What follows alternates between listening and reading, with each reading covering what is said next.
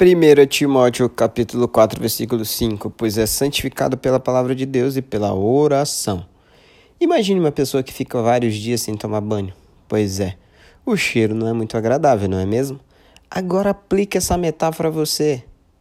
A mim? Como assim? Talvez você diga.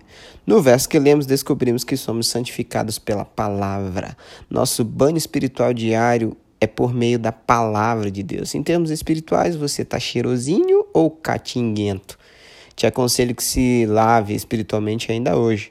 Pegue sua Bíblia e a leia, escolha um versículo para passar o resto do dia pensando nele.